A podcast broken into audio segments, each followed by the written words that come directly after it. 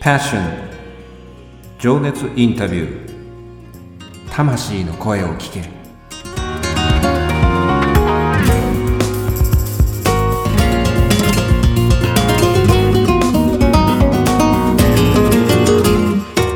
ポッドキャストディレクターのあっちゃんです。この番組はさまざまな分野で活躍されている魅力的なあの人この人の熱いパッション情熱の根源にある魂の声を5人のインタビューナビゲーターが様々な角度から聞かせていただく情熱インタビュー番組です。本日のインタビューナビゲーターは私、当番組のディレクター、あっちゃんが務めさせていただきます。よろしくお願いいたします。そして第5回目のゲストは東京関東エリアを拠点に全国各地で演奏活動をしてご活躍でいらっしゃいます。フルーティストでいらっしゃいます石黒真子さんです。真子さんよろしくお願いいたします。お願いします。6月のマンスリーゲストとして本日より2週にわたりフルーティスト石黒真子のファッションと題してお話を聞かせていただきます。さて、先日はアンサンブル・アンクラージェのドルチェな日曜日にもご出演くださいまして、インタビューをさせていただきましてありがとうございました。ありがとうございました。実はこれでまだ2回目なんですけども、あの、その際もあの、眞子さんとは実際にはリアルにまだお目にかかれてない、ご挨拶してないんですよね。はい。そうですよ、はい。まあ、コロナウイルスのこの非常事態宣言解除の余波を受けて、まあ、本日もリモート収録ということで、まあ、ズームという、まあ、まあ、皆さんだいぶ聞き慣れて、えー、きたかと思いますけど、ネット会議システムの仕組みを使って番組収録をしております。まあ、画像とお声が先でまだ動く、あの、まこさん、こう、拝見したことがほぼほぼないので、えー、まあ、こういうパターンが最近多いんですけれども、えー、よろしくお願いいたします。さて、ね、こう、ズームっていうワードが出てきましたけれども、最近、まあ、あの、ライブハウスでもね、こう生き残りかけて、ライブ配信の仕組みなんかを構築しているところも多いみたいですけれどもね、そういう話って聞きます？まこさん、なんか。結構やっぱり、音楽家は今、ステージとかに立てない状況なので、結構周りの人はライブ配信とかリモートセッションみたいな感じでもうインターネットを中心に活動してますね。ですね発信していかないとねやっぱりそこはねと思いますけどねまあこうコロナの影響でコンサートもこう様変わりしていくんだろうなというふうには感じてますけどね。さて、マコさんにはね、え先ほども申し上げたように、ドルチェな日曜日というアンサンブル・アンクラージェの小松真理さんと和馬直子さんがメインパーソナリティを務める番組にご出演いただきまして、改めてありがとうございました。ありがとうございました。というのも、まこさんはアンサンブル・アンクラージェのメンバーでもあるんですよね。はい。ね。また、あのアンアンさんのことについては後ほど触れさせていただこうかなと感じておりますけども、さて、本日のテーマは、セッションへのパッションと題して情熱インタビューを進めてまいりたいと感じていますけれども、えー、っと、ここで、まこさんにまずは自己紹介お願いしてもよろしいでございましょうか。はい。よろしくお願いいたします。はい。と皆様、はじめまして、フルーティストの石黒真子です。東京音楽大学附属高校と東京音楽大学をフルート科で卒業して、今はフルート講師と、あとは演奏活動を行っております。ジャンルは幅広くやらせていただいているので、クラシック、クラシック以外にも、まあ、ジャズ、ジャズとかバンドとかで演奏しております。よろしくお願いします。はい、ありがとうございます。よろしくお願いいたします。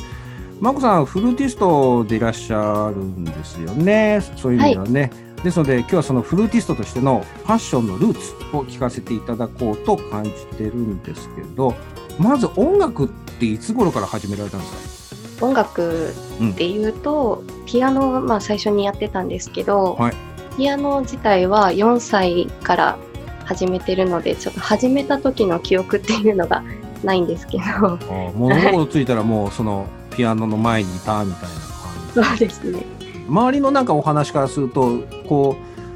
例えばご兄弟がいてやりたいとかお友達がやってやりたいとかっていうか、うん、それともこうあのご家族がねちょっとやらせてみようかなっていうことでなんかちょこんと座ってこうやり始めたってどんな感じでスタートなんだなんか聞いた感じ話だと、うん、母親が、もう音楽をやっ前やってて、はいぱり母親が私にも、母親もピアノなんですけど、一緒にピアノをやらせたいっていうので、始めたらしいです。なるほど。記憶としてはいつ頃からあります？はい。ピアノっていうかそういう音楽してたなっていうのは。そうですね。いつだろうな。本当にもう気づいたら始めてたんですけど、多分、あ、でも、保育園ぐらいの時からうんの記憶はあるので、5歳とか6歳とかですかね、記憶としては。よく言う物心つく前からみたいな、こう気づいたらもうピアノとこうを触ってたみたいな。最初はピアノだったんですね。はい。フルートにそれからどれぐらいの期間ずっとピアノで音楽はずっと続けてらっしゃる？そうですね。もうずっとそこから、うん。ちゃんとピアノやってたのは中学生の途中までだったんですけど、うん。とフルート、その、うんと、ピアノをやってた音楽教室に通ってたんですけど、音楽教室で副科が取れるっていう、ピアノ以外の、ピアノともう一個何か楽器やってもいいよっていう制度が、はい。その楽器教室あって、はい。で、えっと、そこにあったのが、フルートか、クラリネットか、コルネットっていう楽器のどれかだったんですけど、え私はそこでフルートを選んで、フルートの方に自然と行ったっていう感じですかね、はあ後々。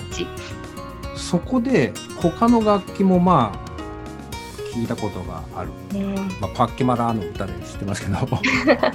ですけど。でもそれでフルートを手にするっていうのはなんかきっかけってあるんですか？えっと、あ、そうですね。なんか、ちょうどその副科が取れますっていうのを昼前に、母親と家で テレビを見てた時に、はい。オーケストラの番組がやってて、はい。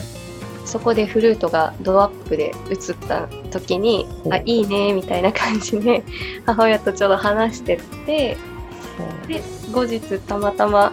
その副科が取れるっていう情報が入って、フルートが入ってたので、あフルートやりたいってなって、結構軽い気持ちでフルートを始めて たのが始まりですね。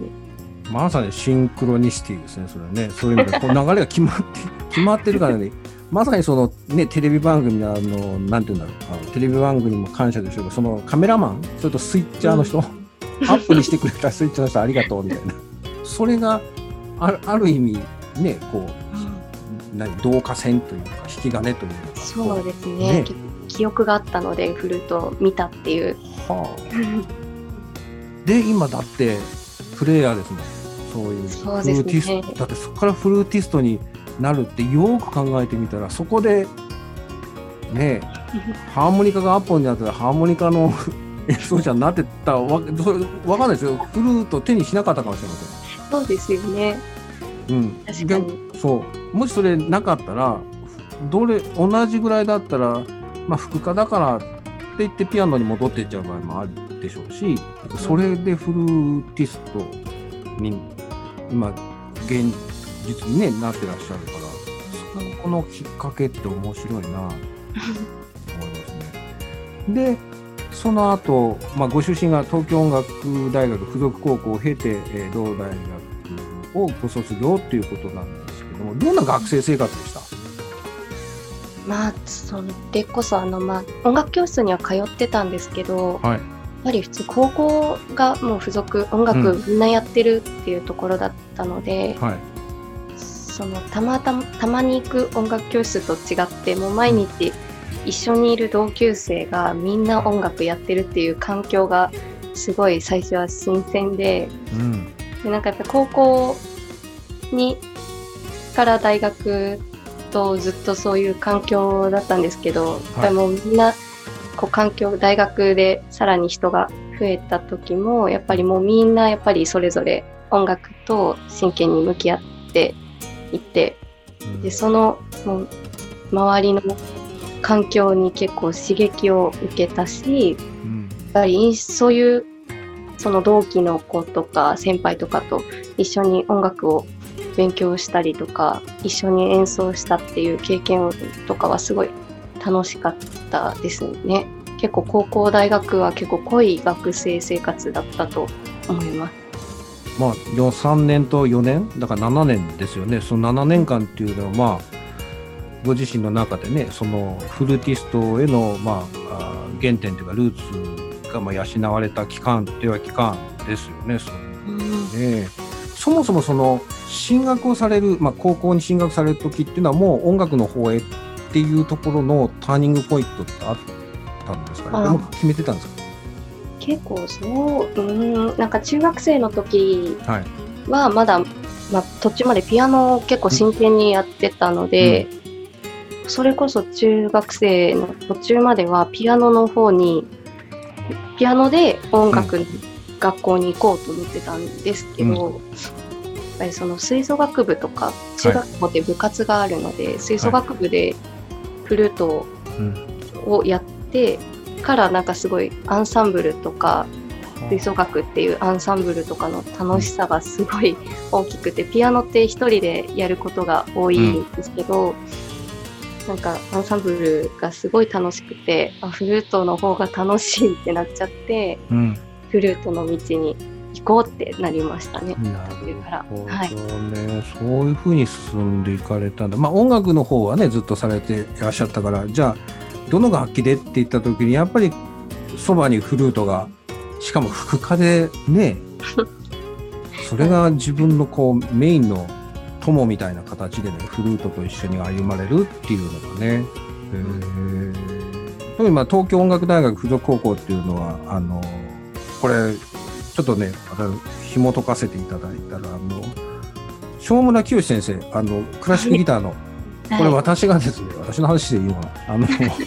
NHK 教育テレビのギターを弾こうっていうのが昔あったんですよね。あの子供の頃。にそこで見てた時髪の長いこう細表の本当あ初めて見たあのクラシックギターの演奏家だったんですよテレビ。えーまたこれがかっこよくてすごい勢いで最後弾くんですよ。バーッまあそれが小 今でも覚えてますけどそれで多分当時クラシックギターも流行ったっていうのもあったかなっていうのを覚えててだからその先生がねこう客員教授をしていらっしゃるっていうのをこうああ正村先生。まあ岐阜の出身の方でいらっしゃるんですけどまあすごくなるほどな。あとあのオーボエのあの宮本文明はいなんですよね。あの、もともとオーボエですけど、まあ、後にあの指揮者になられてもう引退されてしまいましたけどね。あの、お嬢さんも、エミリーさんもバイオリニストで、えー同じだあとは、まあ、盲目のピアニストなので、辻井さんも高校は、えーご卒業っていうことでおいでになったんです。まあ、そういう中で、こう、なんていうかな、あのー豊かですよね。そういう、こう、なんていうんだろう。あの、お話聞かせていただくと、この、今の眞子さんのその音楽をされてらっしゃる姿勢に、こう、なんていうかな、こう、みずみずしさっていうね、あの、まあ、スリーピングビューティーっていうのをつけさせていただいたんですけど、眠れる森の美女みたいな、その、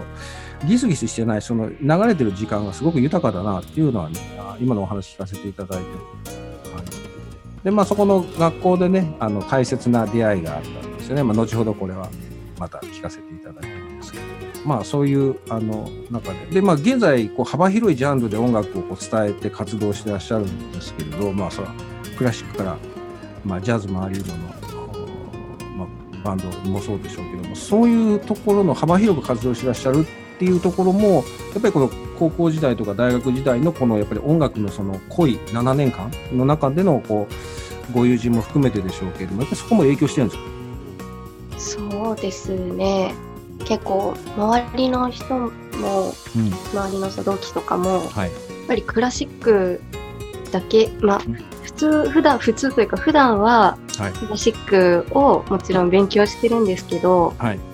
でちょっとしたその学校内のイベントとかはい。でやっぱり他のジャンルを演奏したりとかもしてるのを見ると、はいああすいいなっていううんのをうんうん。見たりとかして、やっぱ自分もやりたいなっていうのもあったしなるほど。結構周りのそういう影響もあるかもしれないですね。おおよそ私存じ上げてるだけで4つ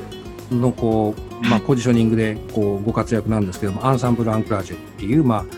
あ、アンサンブルをやると、まあ、大きなあの書体もう一つで言うとコモドですね、まあ、セッショングループでこれすごいこれもかっこいいんですけどもう一つ見つけてしまったのが「俺盛り返る」ですね。これはね久しぶりにしびれました。このなんて言うんだろうあの演劇に近いっていうか、ストーリー性があるっていうか、さっきもちょっとそんな打ち合わせで、ね、話をあのさせていただいたときに、こう、すごくね、こう、そよ風のように、こう、自然にマッチングした心にあの響くんですけれども、なんか癖になるみたいな、なんかちょっとね、面白いあのチームっていうか、その中でやってました。そして、まあ、テンポプリモですね。えー、これが一番、あの、学生時代からのね、えー、お出会いの中で、この4つなんですけども、この4つのこのセッションというのが、それぞれ身を置く中でのなんか軸っていうか、眞子さんの中でなんか判断基準というか、ここいいな、こここうだなって思った時には、なんか基準ってあるんですか？とまあ、なんだろう、もう単純に面白そうだなっていう気持ちがあったら、始めちゃってるかもしれないですね、今まで。こう、辿っていくと。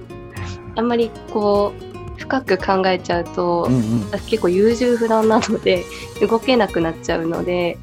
もう結構直感で音楽聴いたりとかして、例えば「俺森帰る」とかも音楽を聴いて、はい、あ面白そうとか、うん、ちょっと私も響いたところが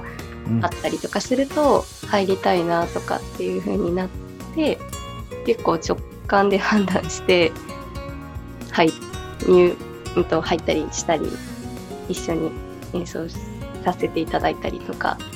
してますね。なるほど。そうすると、それはまあ、セッション、今日のね、タイトルでもセッションへのパッションに相通じる今のお話だと思ってるんですけど、例えば、アンサンブル・アンクラージェというこのチームの、まあ、あの、魅力って何ですかね。まあ、よくあの、コラボレーション、このチームはね、ヨガとコラボしたり、クラシカルムービーとしてみたりとか、いろんなバリエーション、しかもそれをまあ音楽監督のあの、小松真理さんがこう、そのアレンジをいろいろ変えたりとかしながらっていう、すごく音楽家にとっては刺激的だったりとか、見る方にしては、ああ、そういう表現の仕方あるんだっていうような感じのチームであるんですけど、ここの魅力っていうのは、フルートを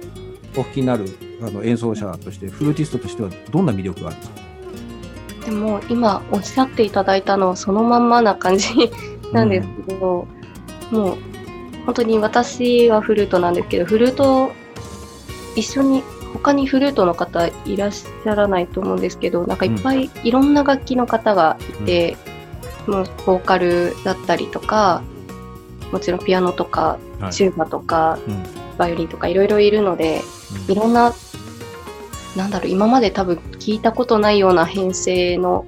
アンサンブルが聴けるところとか、それこそもう音楽に限らずヨガとコラボしちゃったりとか、もういろんなジャンルのいろんな世界で活躍してる方とコラボするっていうのがすごい魅力だと思います。なるほど。はい。そうなんですね。じゃあ一方でコモドっていうあのチームがありますね。私このおしゃれな粋なあのなんていうかミュージシャンっていうのかな、はい、そのそこのこうなんていうかなこう遊び遊びっていうのはそのあの遊んでるっていうわけではそのこうなん隙間というのかなんかこう余裕のあるこうあのおじ様もおいでになったりお兄さんもおいでになったりお姉さんもいるんですけどそのなんていうか生きさっていうのがかっこいいなって素直に思ったところなんですけどここはご自身でどんな感じですか魅力的に？そうですね。アンクラージェとはまたちょっと雰囲気が違って、はい、やってるジャンルもクラシックとかではないので、はい、もうそれこそそのポップス系のラフさっていうのがすごいあって、はいうん、そもそも会場があのレストランだったりとか、なのでお食事しながら曲聴けたりとか、うん、曲の演奏を聴けたりとか、うん、あとはもうこのライブの最初大体皆さんで乾杯をするんですけどもう本当にその会場が一体となってやるライブっていうのもやっぱアットホームな感じなのが魅力かなと思います。うん、なるほど。アットホームなところもね、いいですよね、そこはね。さすがに乾杯しながらね、音楽をするっていうのは、なんか、なんかそこの、おって面白いですよね。そういう意味ではね。なんかこう、お客さんとの距離感もね、違いますしね。じゃあ、俺森カエルさん、これはどうですか、はい あのそのバンド一応バンドなんですけど、はい、バンドとしてはまあ珍しく11人のメンバー、うん、結構大人数なんですけど、はい、楽器もその分やっぱりいっぱいいてうん。私がそもそもフルートでバンドに入ってるっていうことが結構珍しいと思うんですけど、はいはい。他もなんか壺とかうん。オーボエとか、うん。あとは前にメンバーがマンドリンの楽器を弾いてる。は方もいたりとかしてあはい。それぞれ意外とバンドとしてうん。こう音がマッチするのが独特の、なんだろう空気感を出すというか、あとはもう VJ って言って、うん。その演奏に合わせて曲に合わせて映像を流してくださる方も一人メンバーにいらっしゃって、そういう演奏とかも目でも音でも結構お客さんを巻き込むような感じなのが魅力ですかね。うんなるほどね。私もねあのさっきちょっと打ち合わせでね実はねあの眞子さんにこのお話っていうかこの、えっと番組のオファーをさせていただいた時は存じ上げてなかったんですよね。俺森カエルさんっていう。で私もちょっと勉強不足だったっていうのはあるんですけどつい つい昨日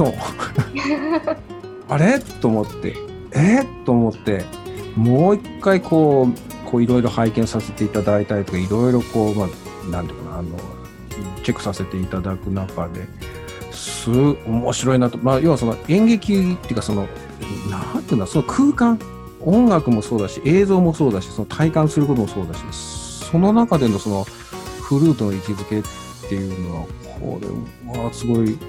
響いてちょっとねあの今日のあのあのし収録にちょっとねあの若干こうどうしようかなと思ってでもこれどうしても聞きたいなと思ってちょっとねお時間いただいたりとかして申し訳なかったんですありけど、ねがとうございます。だからすごくあのなんていうかなハマりますよね。あの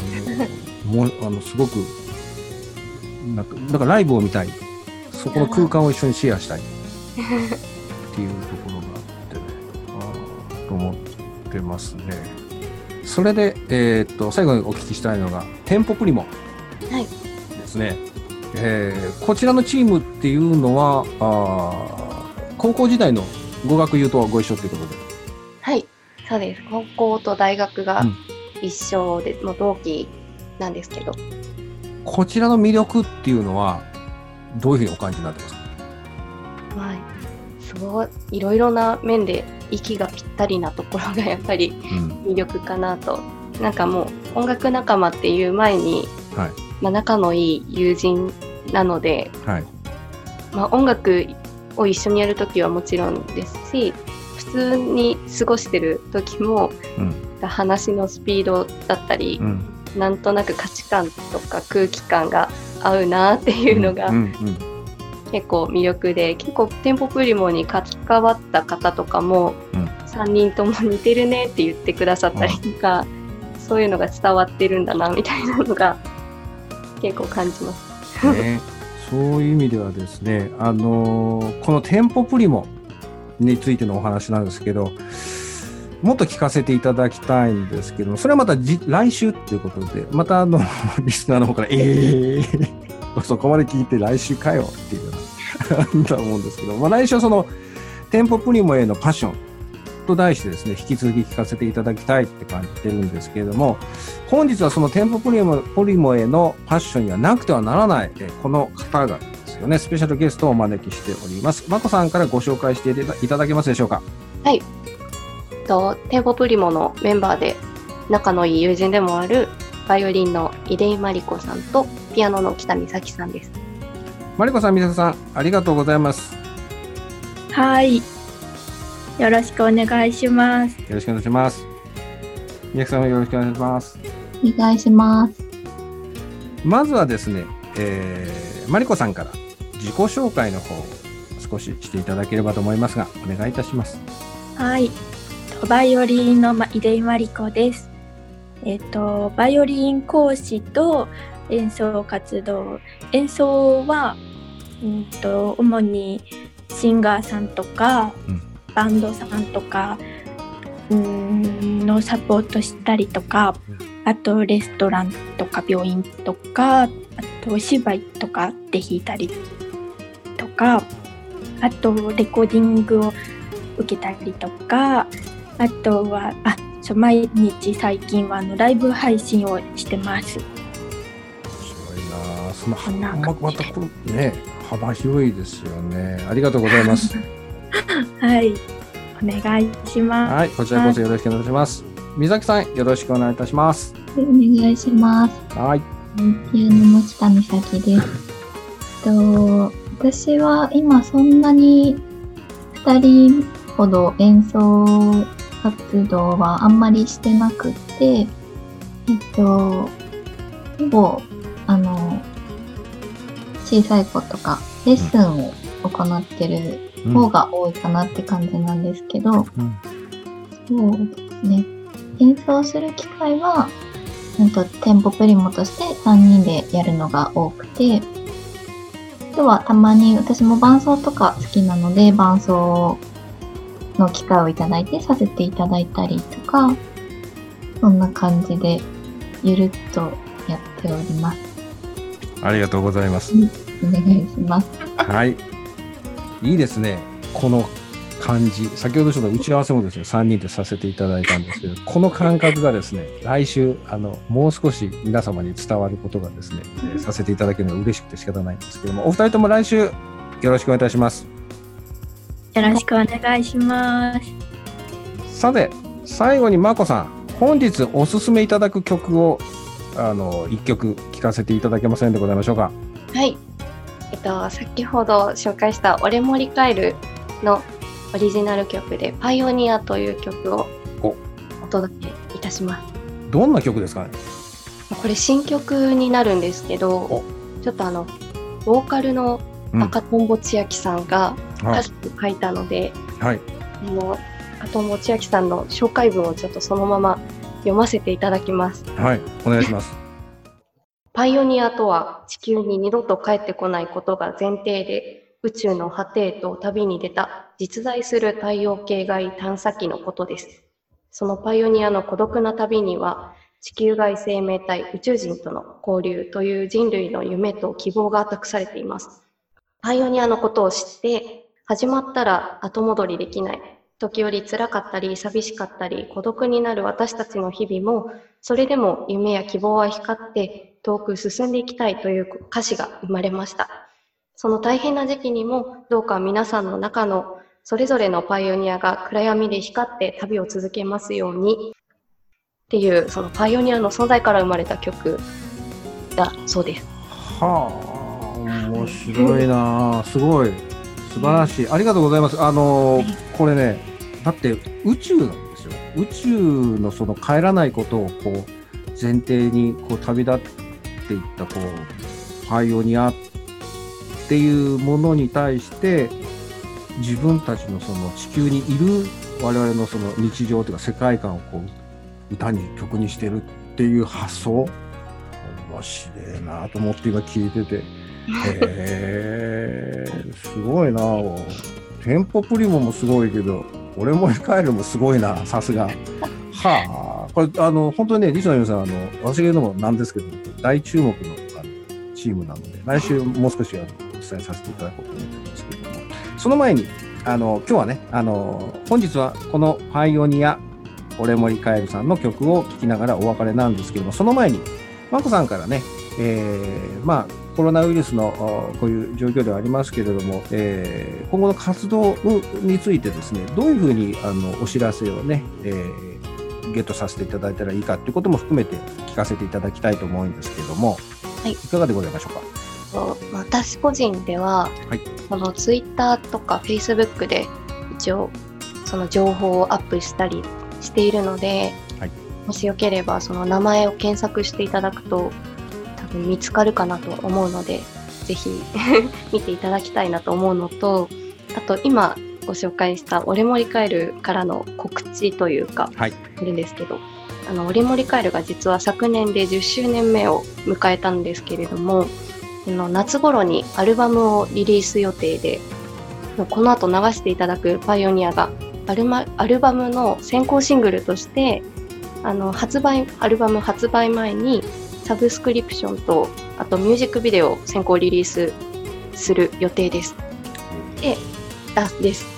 うんうん あとはまあ今までのアルバムもいくつかその Spotify とかうん Apple Music などのその主要なサブスクリプションで配信中なので、ぜひよければご覧ください。はいありがとうございます。番組の方のね、えー公式、アナラジの番組公式ホームページおよび Facebook にも掲載させていただいておりますので、そちらをね、えーポチッと押していただければ、まこさんにつながったり、えー、俺森カエルさんにつながったりとかするように、あの、情報の流させていただきますので、えそちらもご参照いただければと思います。ありがとうございます。マリコさん、えーと、マリコさんの方の、あの、活動ですね、こちらの方も聞かせていただきたいと思うんですけど、どういうふうに、えーっと情報の方はあの取らせていただいたらいいですかね？あえっと基本的にはあのツイッターにいろいろ演奏情報載せてるんですけど、はい。あのまあ、今こういう状況なので、はい。なかなか演奏も少ないのであのライブ配信をよかったら見ていただきたいので、はいそちらの情報を見ていただけたら嬉しいと思います。はい、ありがとうございます。そちらの方もね、あの番組の方の公式えーホームページと Facebook にも掲載させていただきますので、ご参照いただければと思います。美咲さん、どのようにさせていただいたらいいですかね？私は、えっと、さっき言った感じで、演奏活動は主にテンポプリモの3人で行くことが多いので、えっと、テンポプリモのツイッターの方か、ホームページかな？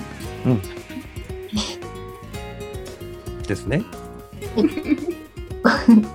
ご覧いただければと思います。はい、ありがとうございます。こちらの方も店舗プリモのおホームページも掲載させていただきますので、そちらをご参照いただければなと思います。えー、まこさん、はい、まりこさん、みさきさん、はい本日はありがとうございました。ありがとうありございますがとう。ございました。まこさん、第1回の収録でしたけども、いかがでしたか？なんか、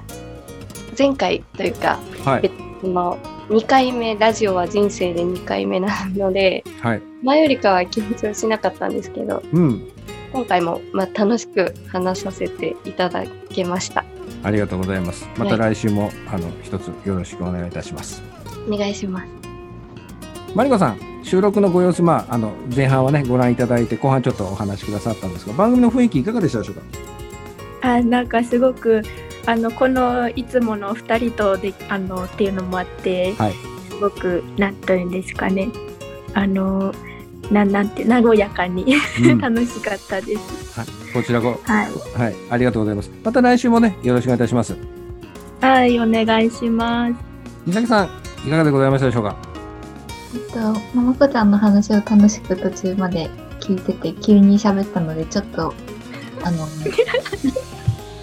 大変な感じになっちゃったんですけど、ちょっと、この、こっていうのもちょっと自宅なので、ちょっと緊張感が薄、なんか、薄れてしまって、あの、気合を入れて来週は頑張りたいと思います。ありがとうございます。楽しみにしています。はい。またねはい。また来週も、あの、お三人の方、よろしくお願いいたします。お願いしおます。お願いします